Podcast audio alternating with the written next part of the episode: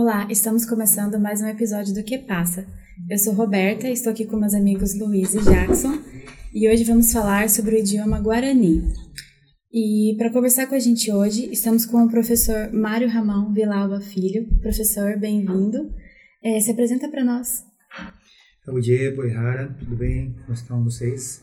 É, bom, sou professor aqui na UNILA, da Língua e Cultura Guarani. Este, sempre quando eu vou, falo isso, que a UNILA é a única instituição no país inteiro onde uma língua indígena ela é obrigatória para o curso de letras. Em nenhum outro país, em outro lugar daqui do Brasil, é, nenhuma língua indígena é obrigatória para o curso de letras que não seja para indígenas. Obviamente tem muitos professores é, de línguas indígenas como eu, que dão aula de Guarani, de Caigangue, mas são professores exclusivamente para outros indígenas, ou cursos interculturais para indígenas.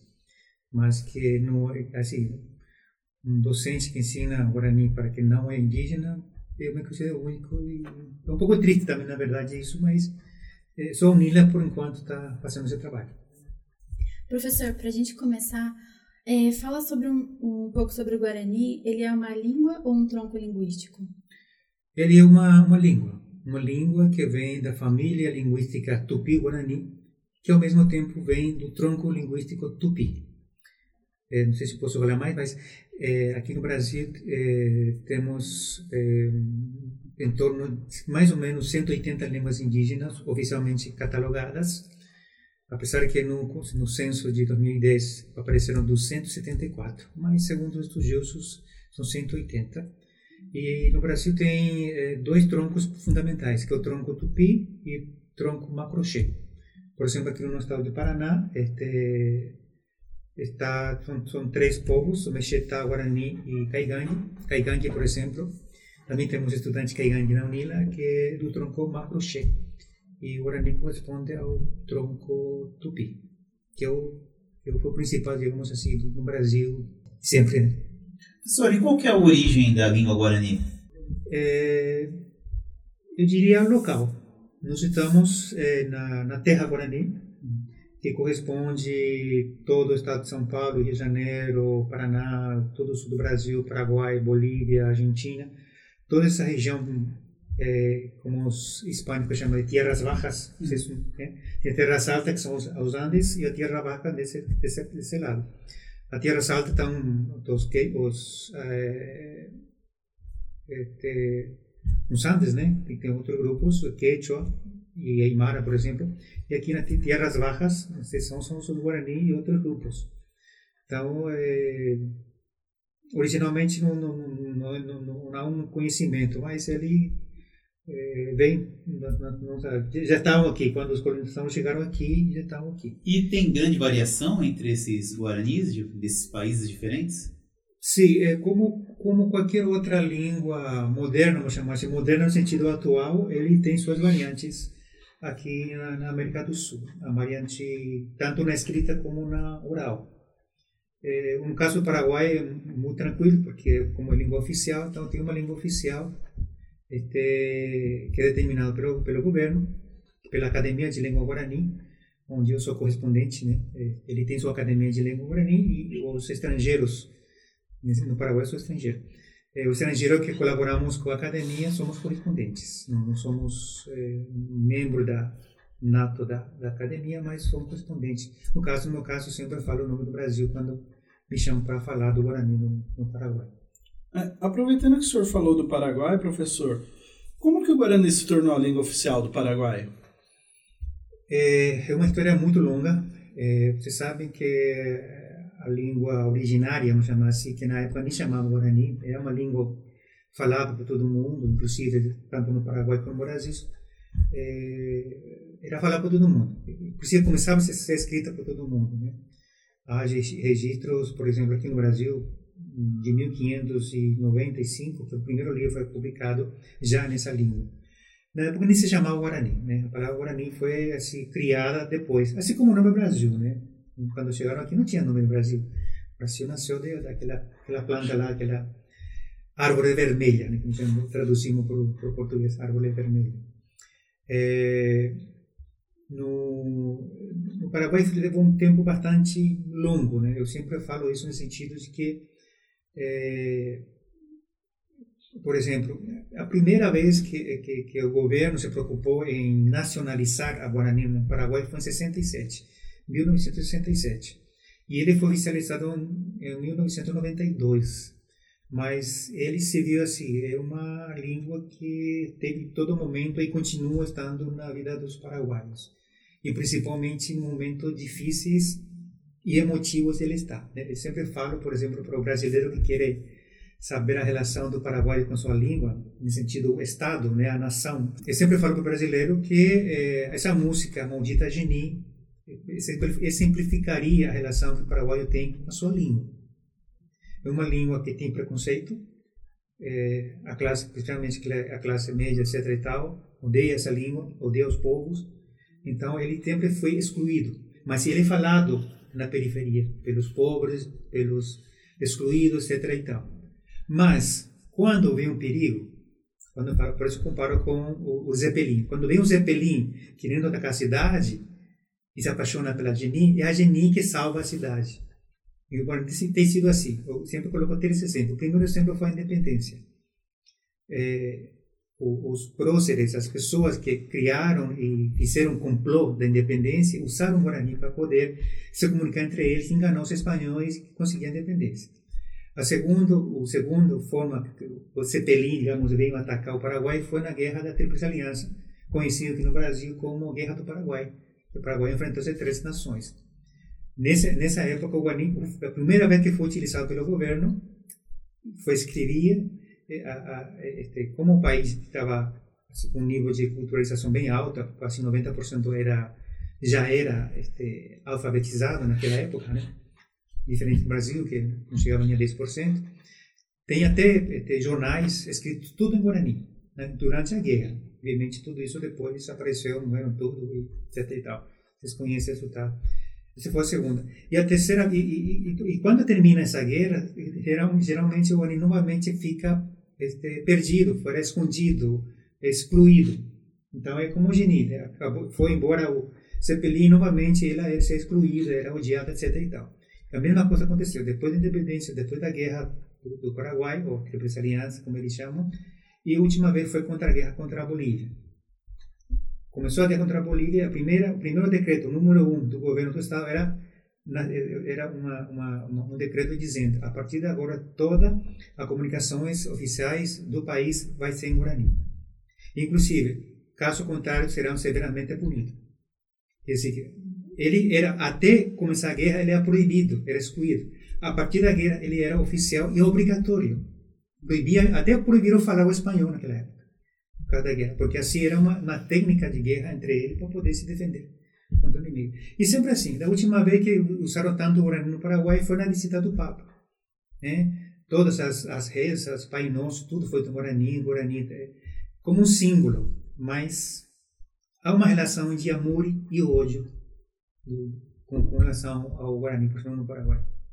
É, professor, você está falando que o Guarani antigamente era usado em conflitos, né? Toda essa questão. Uhum. Mas e atualmente, né? Como que funciona essa divisão entre Guarani e espanhol lá no Paraguai? Em que momento que as pessoas usam Guarani para se comunicar? O governo usa também isso em documentos oficiais? Como que funciona? É, bom, você falou de conflito. Na verdade, continua usando.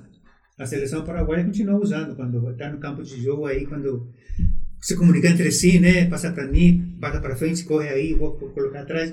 Eles têm, usam Guarani. Você pode perceber, se você vê a seleção, ou de qualquer time paraguaio, eles usam Guarani entre eles mesmo. Eu, continuam usando. Eu não sei se o senhor sabe, mas Foz do Iguaçu tem um, um time de futebol americano, é. os Black Sharks, e eles, é, o senhor falando isso do futebol, eu lembrei deles eles usam o Guarani nas táticas de ataque e defesa do time. E eles são brasileiros. Exatamente. Aliás, o, o, o Guarani não, não somente está no Paraguai, né, é conhecido por nós indígenas. Na fronteira do Brasil inteiro, muita gente fala, muito brasileiro fala o Guarani, inclusive não sendo indígena. É, você me perguntou também do é, quando usa. Quando usa atualmente. É, eu pessoalmente, que, que eu, eu nasci no Brasil, não fui criado no Paraguai, mas eu, eu sinto uma coisa talvez o Corinthians seja mais, mais emotivo, né? É, maiores palavrões e maiores palavras românticas estão em Guarani. São mais profundo, mais emotivo. A questão é que este, os defensores da língua, onde eu também incluo, tenho meus amigos com quem trabalho, quem trabalho no país, eh, digo a gente, também apoio eles, de que o guarani seja tratado como igual espanhol, castelhano, vamos chamar de castelhano. Eh, e a oficializar tem o mesmo procedimento, que, que, tenha, que tenha a mesma carga horária, que seja utilizado pelo Estado, já está sendo usado pelo Estado, muitos ministérios estão usando, já tem suas páginas bilíngues, é, o sistema judiciário está já adotando isso, já há sentenças em Guarani. Antigamente, quando uma pessoa que só fala Guarani ia ser passar pelo processo judicial, tinha que ter um tradutor original, mas o juiz já deve falar Guarani. E às vezes, eu não sei até que ponto tem chegado isso, mas tem treinado bastante advogados, juízes, promotores, só em Guarani. Com esse Guarani do Paraguai, meio que a gente chama de Jopará quando é uma mistura um pouco castelhano, né? Porque tem muitas terminologias novas que nunca existiram, então você tem que criar essas terminologias. E, é, e, é, uma, luta constante, porque quando muda o governo para o outro, geralmente o governo novo não liga muito, não dá muito ênfase este novo governo que está aqui agora, por exemplo, quando assumiu o poder, praticamente esqueceram muitas coisas. Depois de uma protesta, ele realmente voltou a, a assimilar. É, como falei para vocês, o, o, Guarani foi oficializado em 92, demorou 20 anos para regulamentar, somente em 2012 foi criada a Secretaria de Política Linguística. É uma secretaria que tem um, rango de um, poderíamos chamar de ministério. E é isso que cuida da língua e de outras línguas também, não, somente do Guarani. Do Guarani, mas outras línguas originárias, que são 18 línguas originárias do Paraguai, e outras línguas como o português, como o alemão, como italiano, de, de línguas de, eh, de imigrantes. Né? Que, além do, é, a terceira língua mais falada no Paraguai é o português. Né? Pela quantidade de, de brasileiros que moram lá e seus descendentes continuam falando essa língua e obviamente o Guarani também eles falam. Essa é uma outra pergunta. É, você está falando dos advogados, da justiça, do Estado. E a mídia lá, como que ela trata o Guarani? A mídia ainda é muito pouco. Tem um ou outros programas é, em Guarani, tanto de rádio como de televisão. São muito poucos, muito pouco mesmo. A maioria são possíveis de madrugada, são programas. A grande maioria, programa tudo em castelhano. E, obviamente, alguns apresentadores falam Guarani, misturam Guarani, mas assim, Guarani, só Guarani, não tem é, a não ser por alguns programas que passam de madrugada, né, que, que, que só de Guarani, mas a maioria até mistura, né, fala, fala comentarista, pois comentarista e lança duas, três palavras no Guarani e volta. Mas é, ainda é um espaço a ser, a ser conquistado pelo, pela língua lá no Paraguai, por exemplo, na minha visão. É, aproveitando que o senhor falou do Estado, é, existem outros países na América Latina que têm a, as línguas dos povos originários como língua oficial do país? O senhor sabe? Sim. É, a Bolívia também, é, só que a Bolívia tem 33 línguas oficiais. Todas as línguas oficiais, todas, todas as línguas originárias é, da Bolívia são oficiais, inclusive e, e, o, o castelhano. Né? Então ele tem 32 ou 33 línguas oficiais. Inclusive aquelas línguas que estão em via de extinção. Tem 20, ouvi uma vez uma reclamação alguém dizer, ah, só tem 20 pessoas que falam essa língua. Mas mesmo assim eles oficializam e todo funcionário público da Bolívia, boliviano, claro, é, são obrigados a falar, além do castelhano, uma língua originária. Isso é por lei. Todos têm que aprender. Muitos deles não sabem vai estudar, mas é uma obrigação estatal da Bolívia. Então, são 87 línguas.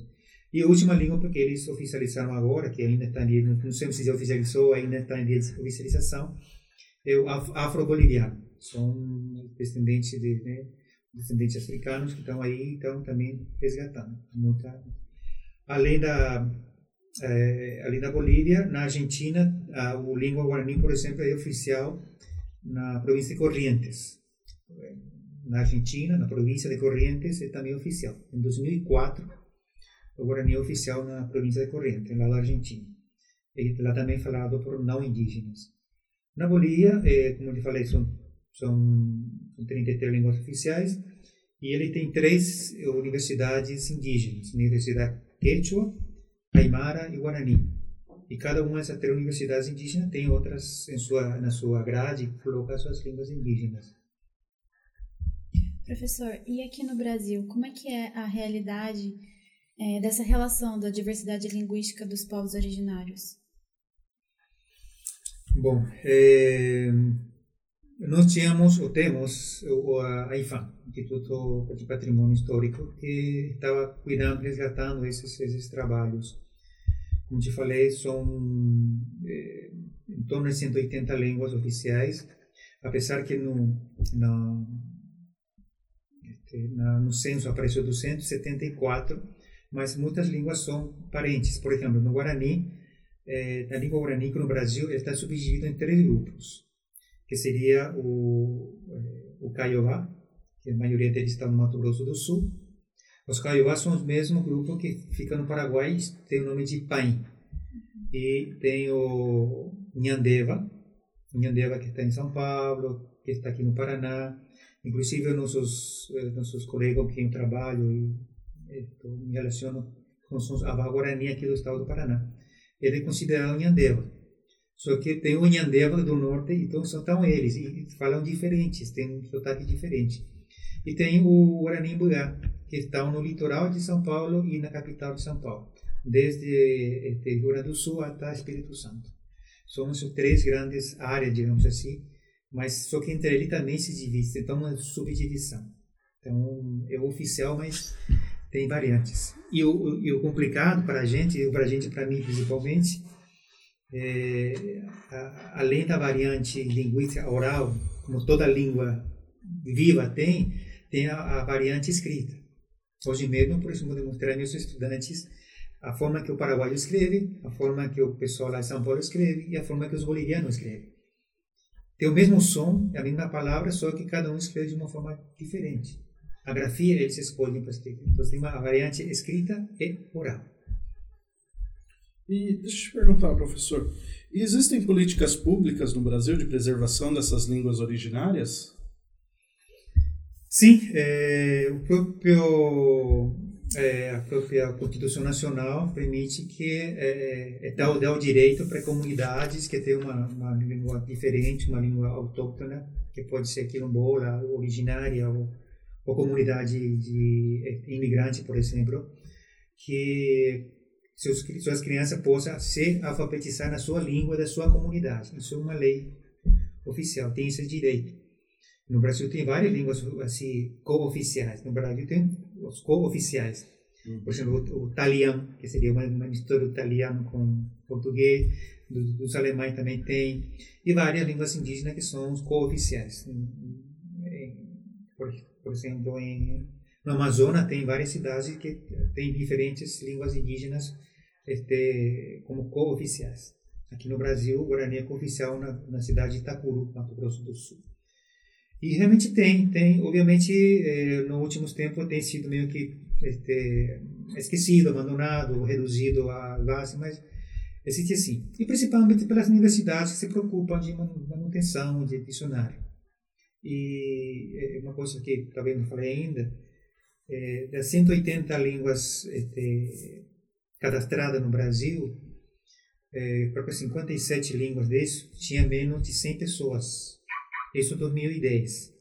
Que provavelmente essas, esses 57, muito deles já pode ter desaparecido, extinto. Né? E uma língua morre quando morre o penúltima pessoa que a fala. Obviamente tem, gente que defende, grava vídeo, faz dicionário, grava, faz um registro, né? Inclusive no vídeo a gente fica muito preocupado com isso, trabalha muito com vídeo justamente por isso. Entrevistando chamões ou anciãos para que possa é, ele vai morrer, mas fica a sua, a sua saber do conhecimento. Existe, mas assim, é, é, estadualmente não, não está mantendo. Mas a, atenção, aproveitar para falar isso também, acabei de receber convite da, do Departamento de Diversidade Linguística do, do Estado do Paraná, Curitiba, fui convidado eu e a minha assistente também, que trabalha comigo, estudante daqui também, e ele está criando um sistema de criação de audiovisual pelos professores indígenas.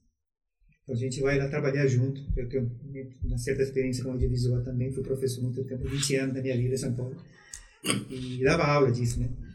Obviamente aqui mudei meu conceito e vamos trabalhar junto com o Estado de Departamento de Estado lá do, do, do Paraná para que sejam formados vários, digamos assim, repetidores, professores indígenas que vão levar nas suas aldeias e vão tentar criar programas audiovisuais, audiovisual, escrita e audiovisual, que chama o projeto, para que eles vão nas suas aldeias e assim possam gravar, deixar registrado no áudio, no, no vídeo e na escrita também.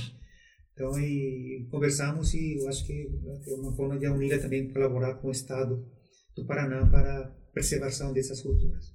É, professor, o senhor estava falando sobre a morte dos idiomas. Uhum. Eu queria saber, antes da lei né, que colocou o Guarani como língua oficial do Paraguai, o Guarani estava morrendo e essa lei fez as gerações que vieram depois dessa lei mudar e adotarem de vez o Guarani? Não, não, não. Ele estava bem vivo, sim, bem, bem vivo. Inclusive, o Paraguai, até uns 100 anos atrás, era, era monolíngue. Guarani, só Guarani. Hum. E no último censo de 92, que há muito tempo fizeram já um censo, o último censo que fizeram eh, não deu certo, tiveram um problema e não, não, não aceitaram. Mas no último censo em 92, 1992, é muito tempo já, é, ainda tinha 27% da população paraguaia monolíngue guarani. Uhum. Enquanto tinha 5% de monolíngue espanhol, castelhano, era 27% monolíngue. E ainda tem muita gente monolíngue guarani no país. Então ele é, pelo menos na população, está bem vivo. O problema é que ele nunca teve esse apoio oficial do Estado. Isso que teve o problema. E obviamente a oficialização ajudou bastante de trazer universidade, levar para a universidade, levar para o Estado e dar essa força para ele. É, nem sempre este, estandarização de uma língua ele ajuda a sobreviver. Como por exemplo, quando tentaram estandarizar o, o latim, pelo menos que me contam, né? Eles descobriram que já não existia mais latim. Existiam várias outras línguas, mas o latim já tinha desaparecido e, e nasceram muitas outras línguas. Então, este, é interessante essa estandarização da língua. Se chama estandarização de que você cria, pega um, um grupinho, como toda língua, por exemplo, mas qual Guarani? A minha pergunta sempre é, qual Guarani que você ensina? Porque ele sabe que existem vários Guaranis, vários Aí falei, não, nós estamos numa universidade internacional latino-americana. Portanto, eu tenho que mostrar para os estudantes que é uma nação, só uma, uma nação, em vários países, integra, integrando uma nação. Todos não entendemos, mas temos sotaques diferentes, escrevemos diferente. Apesar que nós entendemos todo mundo, quando a gente fala, consegue se comunicar. Quando escrevemos, conseguimos entender a escrita um do outro. Alguma com mais dificuldade, com menos, mas é uma, é uma nação e conseguimos. Então, eu acho que é, ajudou sim quando foi oficializado.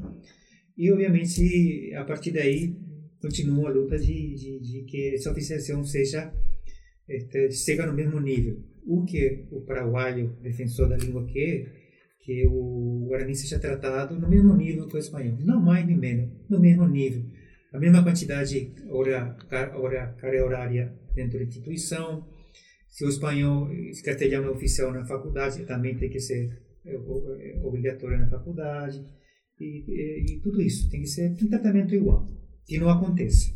Que não acontece. O castelhano sempre é uma língua de poder e está sempre subjugando essas línguas.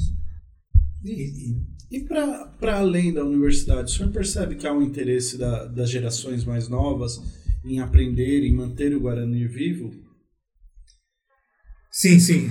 Aqui no Brasil, obviamente, é, fora do Paraguai, fora das fronteiras do Paraguai, um pouco de Bolívia e talvez a província corrente que eu falei, é, essa língua é falada somente nas aldeias e nas comunidades específicas.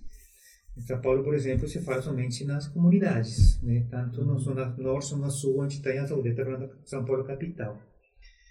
E sim, sim, há uma muita preocupação tanto de que as crianças falam, tanto se as crianças só falam guarani né, quando vai para a escola, muito deles aprendem português depois na escola. Aprende português mais pela televisão, porque tem televisão, tem celular, tudo isso. Mas se é uma preocupação.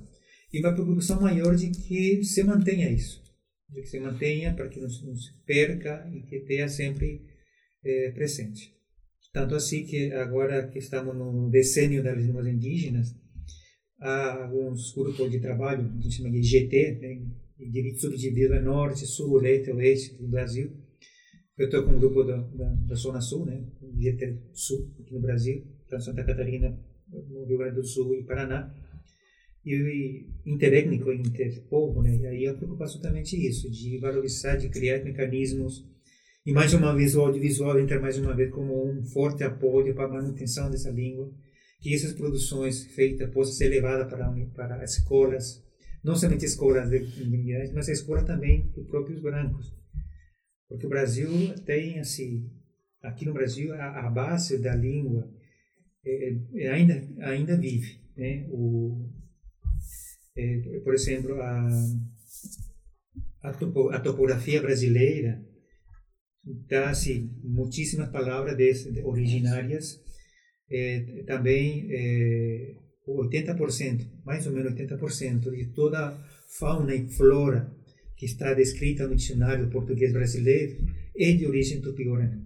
Todo, animais, plantas, tudo. Além das, das comidas, palavras, lugares, é fortíssimo ainda no Brasil essa herança do tupi-guarani apesar que tem 180 línguas, mas o tupi-guarani é o que tem maior força, porque era a língua geral. Ou guarani é é, era a mesma língua geral falada até 1750, até que Marquês Pombal terminou isso. No Brasil se falava isso, e se escrevia isso, no Rio e em todo lugar aqui no Brasil, no Paraguai. Todo. Então é muito forte ainda, sabe? Professor, eu, eu fiquei com uma dúvida agora. O Tupi-Guarani era a língua geral e assim, tinham várias nações indígenas, não sei se a gente pode chamar de nações, mas várias nações de povos originários na, na América do Sul todo. E aí existia uma língua geral para eles se comunicarem, por exemplo, e, e existia esse intercâmbio, por exemplo, é, não sei se a gente pode chamar de comércio, mas as relações entre as nações, elas existiam, e, e o Tupi-Guarani era uma língua geral de todas as nações? É, é, chama de língua franca. Por exemplo, a língua franca hoje é o inglês. Uhum. Um chinês com um russo, ele fala inglês. Não é língua nenhum dos dois, mas ele fala inglês. Então, mais ou menos isso. Uhum. Tinha os tupi, o guarani, o tupinambá, tupiniquim, todas as suas variedades. Não chamava guarani ainda na época, é. esse nome foi ganhando, foi ganhando depois. E sim, é uma língua franca. Existiu, é, tem a língua, língua geral paulista, que é uma língua franca, que todos os grupos, eu chamo de nação, várias nações, vários povos, a gente não utiliza uma palavra etnia, né, uma questão de respeito para, para esses povos, então utilizamos nações. Por isso que o eh, Bolívia chama é, plurinacional, que são várias nacionalidades que tem na Bolívia, então não são nações mesmo. Então, essa, essa língua franca entre eles era o tupi-guarani, ou tupi, ou guarani, como queira chamar inclusive ainda vivo e oficial. Em, em, na Amazonas, a língua oficial, em vários estados, várias cidades, é o Nhengatu. E o Nhengatu é o que, digamos, o que sobreviveu da língua geral paulista. É bem parecido. Quem estudou a língua geral paulista da história, ele percebe que o Nhengatu, que ainda se fala que é oficial lá no norte, é a mesma. Só que foi lá e ficou lá e ele permaneceu porque na, na, na, na Amazônia tem vários povos, vários grupos, então este, cada um fala a sua língua. Para entre si, a língua franca é o Anhengatu. E a palavra Anhengatu é uma palavra guarani, significa a palavra Angatu é poder, poder da palavra. Essa palavra Anhengatu também é guarani. Professor, e qual é a importância de se preservar um idioma? A importância é que é o mundo é o mundo todo, é, é, é, a cultura, é o mundo, é o universo dessa língua. É, por exemplo, é, uma, uma, uma palavra que eu, eu começo na minha, na minha infância, que eu sofri bullying por causa do. Eu falava só guarani, aprendi castelhano, português depois, e a, a pessoa me falava para me civilizar o índio, se civiliza aí, vai se civilizar índio. Então eu comecei a odiar essa palavra civilização até que um dia eu consegui perceber que aqui nessa região existia uma, uma pessoa chamada este, Santiago este, Bertoni, né? É, o Bertoni, conhecido aqui no lado do Paraguai, um cientista suíço, que é, publicou três tomos de livros chamados Civilização Guarani. São três tomos de 500 páginas cada uma. Inclusive, se você procura na internet, você vai encontrar a Civilização Guarani PDF. Está aí em PDF o trabalho dele, onde cataloga toda a fauna, flora, costume, ele morou com os indígenas. É, então, realmente, ele existe. Ele existe isso e tem um mundo. Só o que ele começou a captar Imagina só um, um, cara da biologia, por exemplo. Cada palavra, cada nome de planta que o Guarani colocou, já, já, tem um mundo para ele, já tem um significado. Sempre dou um exemplo para o pessoal que estuda eh, botânica, por exemplo. É o samambaia. A samambaia é uma, uma, uma planta que nós conhecemos, é, que no nome, no nome do Guarani, amamba -u, amamba -u. Amba é, é final, -u é chuva e significa crescer. É planta que literalmente a mambaí ou a samambaia, o nome é mambaí significa planta que cresce no final da chuva, uma coisa assim. Então, é, é, é, se você vai estudar o nome que o indígena deu, você pode te ajudar um pouquinho para que, que serve, para onde serve, o que, que significa. E, tem vários casos. É, é, um caso fam, famoso também lá no, no, Rio, quando construíram a, a nuclear, né? tinha um nome lá. O nome, o nome que, que, Tupi do lugar era Terra Movediça.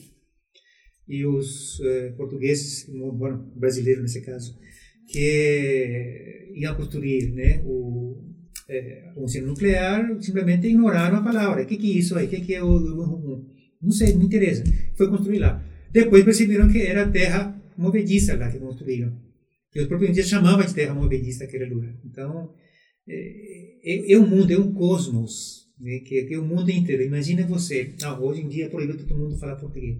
Todo mundo inteiro que vai, todo, toda a sabedoria, é, não somente a poesia, livros, assim, todo o mundo, é o mundo que vai junto, um cosmos que vai junto, cada língua que morre. A gente, a Timbala de fala morre, mas na, na, língua não morre sozinho. Ele é, ele é, ele é assassinado, vamos chamar assim. Quando mata as pessoas, assassinado quando desconsidera, quando exclui isso, também são, este, a gente chama de etnocídio. É, você mata a pessoa, a pessoa é da cultura. E isso que aconteceu muito no Brasil. No Brasil, é, segundo estudo também, né, a Ilonga é, Rodrigues, estudioso linguista também, lá do, que trabalhou em Brasília há muito tempo, Fiz uma pesquisa que, no momento que chegaram os colonizadores, em 1500, tinha mais de 1.200 línguas. Hoje em dia, nós temos 20% de toda essa língua, atualmente aqui. E algum calcula que estava, não sei, em torno de 10 milhões, ou 5 ou 10 milhões, não tem uma cifra exata, de, cada teoria muda muito, de pessoas vivendo aqui já. Hoje em dia, não passa em 900 mil indígenas. E na época da questão tinha milhões, 10, 20 milhões. 500 anos depois, só tem 900 mil. Então é isso que é, é, o, é o mundo, é o cosmos que morre junto com. é assassinado, né? deixa morrer junto com a língua. E, e, e o conhecimento prático, né? O senhor estava falando. É, normalmente, quando a gente fala do fim de uma língua, a gente pensa na questão poética, na questão do, dos poemas, das histórias. Mas as implicações práticas mesmo, esse exemplo que o senhor deu aí da usina nuclear é uma implicação muito prática. E aí eu estava lembrando de nomes de, de lugares, que eu sou de São Paulo, então, por exemplo, Tatuapé, que é o caminho do tatu. Uhum. Essas coisas são implicações práticas no dia a dia que a gente vai acaba perdendo conhecimento. Mas eu só queria falar isso. É, e, a ah, professora, aproveitando que eu já estou com a palavra, a Unila é uma universidade com grande diversidade, né? Tem na sua comunidade acadêmica tem gente de vários povos. E como que é a presença do Guarani dentro da, da Unila? Eu acredito, eu, eu cheguei na Unila em 2012. A Unila no final de 2010 e um ano e meio depois cheguei aqui. Quando cheguei, por exemplo, o Guarani já estava aqui. Já estava na Unila, já já já estava. Os paraguaios já estavam aí fazendo festa, né? E, obviamente não tinha indígenas ainda, mas Paraguai já tinha feito. Inclusive, este, eu sempre cito a professora Maria Eta, que né, um dia deu aula de espanhol para os paraguaios e pediu para se apresentar. Cada um se apresentou em espanhol e teve um, né, que foi o seu meu aluno, Derli Sandoval, que se plantou Guarani. E aí, assim, que língua você fala Guarani? E aí falou, ah, que legal, tem um aluno que fala Guarani, que lindo, que legal, que bom. E aí, sei lá, tinha 50 alunos, eu mandou um, aí alguém mais fala por acaso, aí metade da turma, rum, levantou assim. E isso demonstra duas coisas. Primeiro, muitos paraguaios têm vergonha da sua língua. Eu tive muita vergonha da minha língua por muito tempo, por muito tempo. Toda a minha adolescência eu passei assim, com vergonha, escondendo, escondendo, escondendo de mim isso. Obviamente agora, com todo orgulho, né? Inclusive é o meu ganha-pão, né? Família é o meu ganha-pão. É, então, existe ainda isso. Pessoas que têm vergonha da sua língua. E talvez isso com o tempo. E aí começou a aparecer. Aí contrataram, ganharam bolsa e começaram a dar aula. A primeira a, a aula dada de extensão foi o Guarani, feito pelos estudantes paraguaios, com a coordenação da professora Maria Eta, e uh, com a ajuda dos, dos estudantes paraguaios. Isso desde 2011 até não sei quanto continuam militando. Então, é presença muito firme. Além dos, você sabe, né, tomando tererê, mate, né? Eu sou muito legal aqui na Mila, que vê assim, pelo tipo de chimarrão que ele utiliza, você percebe, ou é uruguaio, ou argentino, é paraguaio, né? Os três que tomam a mesma erva mate, mas pelo formato da cuia, você percebe, é grandão, opa, é gaúcho. É pequenininho, pequenininho assim, ah, ele é uruguaio, é, o maior é argentino. Se é aquele de feito da, do chifre, né? Do chifre do, do, né? do, do boi, aí aparece é paraguaio. Então, isso é um, um, uma coisa fantástica na Unila, você percebe essa essa diversidade. E hoje, com várias línguas, tem mais, não sei, até o ano passado tinha 15 ou 18 povos indígenas aqui na Unila também, e esperamos que consigamos, por exemplo, nesses decênios de línguas indígenas, podamos pelo menos oferecer uma língua indígena a cada semestre, que os próprios estudantes possam ensinar. Já tivemos aula de crioulo, tivemos aula de aimara, de quechua, temos também professor de quechua na Unila, oficialmente professor também professor de quechua, oficialmente como língua eh, língua optativa, também temos. Aymara tivemos como eh, aula de extensão. Criole também, né? Temos criole, assim, temos vários né? professores de criole aqui na Unila. E Maia também tivemos curso de Maia durante a pandemia, foi fantástico o curso, todo mundo emocionado, tudo por online. Tivemos um professor, este, acho que de Guatemala, que deu aula de, de Maia. Então, a questão de diversidade linguística, o NILA está muito bem servido e pode melhorar ainda. É questão de dar espaços e microfone para esse povo que, com certeza, vai aparecer muito mais. É, professor, o senhor estava falando sobre a disciplina né, de Guarani. Ela é uma língua fácil de aprender? Ou ela é meio difícil, tem várias regras? Hoje mesmo eu falava para meus estudantes, gente, falem comigo, porque para mim é muito fácil, porque eu nasci dentro disso. Então, para mim é tão fácil isso. Mas eu vejo que não é não é muito fácil porque tem uma estrutura totalmente diferente. É outra é outra estrutura. E como sempre dou exemplo para meus estudantes é, eu fiz o curso também de quechua. E quechua também é uma língua originária tem uma estrutura diferente tem uma forma fora diferente. É foi difícil para mim. E aí quando eu digamos assim passei por essa experiência de estudar quechua eu me senti opa eu estou no, lugar do meu discente, então tem que ter essa paciência, essa agilidade, porque eu estou passando por isso, passei por isso, e sei que é difícil. É, mas eu trabalho muito na questão da, do que o brasileiro já sabe, começando pela cidade, Foz do Iguaçu, Iguaçu é Guarani, Água Grande. Começando pelo estado do Paraná, Paraná, Pará é mar, na imagem, parecido a. Então, é, Paraná significa parecido com mar. Né? Hum. Provavelmente o rio era muito grande, maior que hoje em dia é, e parecia no mar. Então as indígenas chamavam de, ah, parece muito com mar. Então isso é o significa Paraná. E tem muita outra cidade, Itaipu, né, Ivaipuná, tem várias cidades aqui, é, várias, é, por exemplo, Guri, é, Piá, hum. eu vou andando por aí, então eu tento passar por aí. Talvez muita gente não sai falando Guarani, assim como todo mundo, mas pelo menos conhece bem a, a estrutura, a língua, conhece algumas palavras, até chegar a falar oi, bom dia, boa tarde, me chamo fulano de tal, pronto, mas, mas o resto é essa consciência que é uma outra cultura e que essa cultura está viva na Terra, É isso que a gente tentou passar para ele. O Guarani já teve algum alfabeto próprio ou não? Tem. Bom, é, no Paraguai tem um alfabeto próprio, oficial hoje em dia, que foi de uma convenção que foi feita no Uruguai em 1970, que foi oficializado. Antes disso tinha uma outra grafia que puxava do castelhano.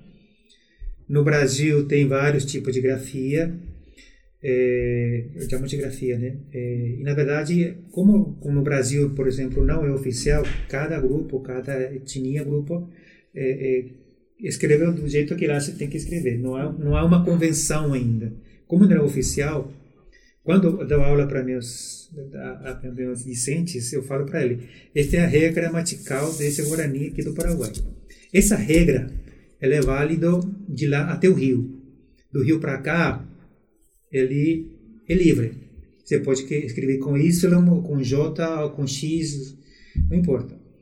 O que eu mostro aqui, aqui. Por exemplo, este, a segunda-feira eu dou Guarani 2, que eu trabalho mais com Guarani falado em São Paulo. Uso material de São Paulo, onde o som de tchá-tchê-tchê se escreve com X. Na quarta eu dou Guarani, um pouco do Paraguai, mas onde o, o sonido de tchá-tchê-tchê se escreve com CH. Então deixa bem claro para ele. Várias grafias, várias tonalidades e mostra. E a palavra, por exemplo, errado ou certo, correto, eu não uso nas minhas salas. Eu evito usar.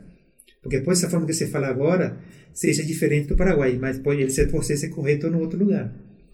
Então isso é, é bem bem interessante. Eu não não opto por uma gramática, por uma grafia total, porque estou do Brasil, está na América Latina, integração.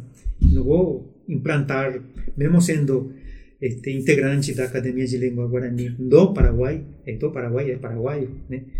É, não vou implantar essa grafia para todo mundo. Então, vou plantar grafia. Inclusive, só para terminar aqui, inclusive o material que eu estudo junto com, os, com nossos indígenas aqui do, do Paraná, São Miguel, Diamante do Oeste, eles mesmos, no seu próprio material que eles preparam, a vezes o, a palavra nhanhé escreve com, com NH ou com, com N contigo, como é o espanhol.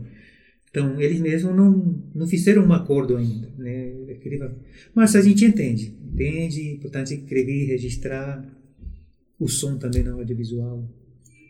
Professor, eu tenho outra pergunta, que é, mas é, é mais de cunho pessoal. O senhor falou que a, durante a adolescência e tal, o senhor tinha vergonha de falar Guarani e tudo.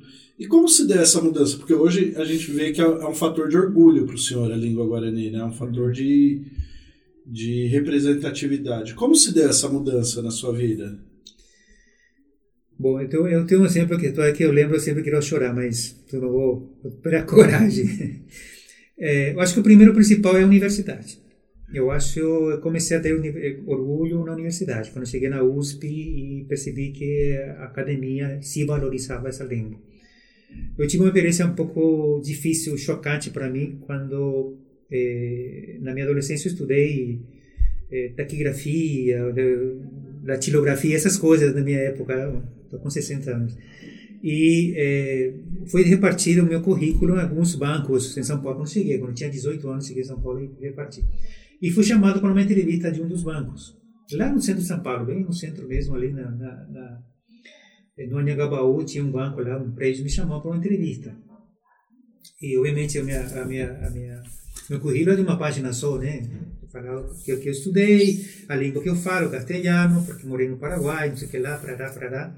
E o cara que me entrevistou, é, de RH tudo mais, olhou o currículo assim, ah, sou Maria. Falou assim, você fala castelhano? Sim, castelhano. Escreve? Sim, escrevo bem. Ah, Paraguai, tá? Paraguai. Eu olhei para mim assim, é, diz uma coisa, você falou que vem do Paraguai. Paraguai, você fala outra língua, falou assim, Guarani, eu acho. Você fala Guarani? Falou, falo. E você escreve também? Falou, sim. E olhou assim, e por que não está no seu currículo? E aí eu fiquei, parei, travei, e realmente eu tinha vergonha. Eu tinha vergonha que não estava no meu currículo. E alguém do mercado, do mercado, do RH, me pediu, por que não está no seu currículo? Você fala e escreve essa língua. Não estava aqui. Obviamente, nunca me chamava para trabalhar, nunca trabalhei em banco mesmo. E foi assim, um momento assim bem duro para mim, um choque bastante duro para mim. E isso, esse orgulho foi ganhando. Quando entrei na USP, comecei a trabalhar, fiz estudos, mestrado, aquela coisa toda. E aí foram ganhando adeptos, pessoas. Ah, você fala Guarani, me ensina aí. Também tem um professor chamado Eduardo Navarro, professor de Tupi, Tupi antigo. Ele ensina como ele ensina o Tupi como língua morta. E aí ele disse que você conheceu, estava por aí, sabia que eu falava e já ensinava assim, particularmente para muitas pessoas. E ele pediu para mim, eh, ele falou para mim uma vez, eu ensino uma língua morta. Eu sei que você fala Guarani e uma língua viva. Você não quer ensinar na, na, na USP como extensão? E foi assim que comecei. Em 2009 comecei a preparar a aula e comecei a... Obviamente vim no Paraguai, peguei material, que não tinha nenhum material, nada, né? E foi assim que eu comecei a ensinar eh, Guarani. E dois anos depois que comecei a ensinar lá, apareceu o concurso aqui. Estava assim, professora Guarani, formado em letra ou áreas afins. Naquela época, eu ainda estava estudando Guarani, estava vindo para Assunção para fazer o curso.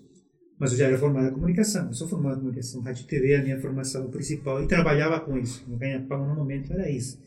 Mas como eu disse, área afim, vamos me apresentar, né? Área afim, comunicação, área afim, né? Então fui e éramos quatro concorrentes e, bom, eu, por alguma razão, né, eu fiquei como o número um e estou aqui, trabalhando com vocês aqui.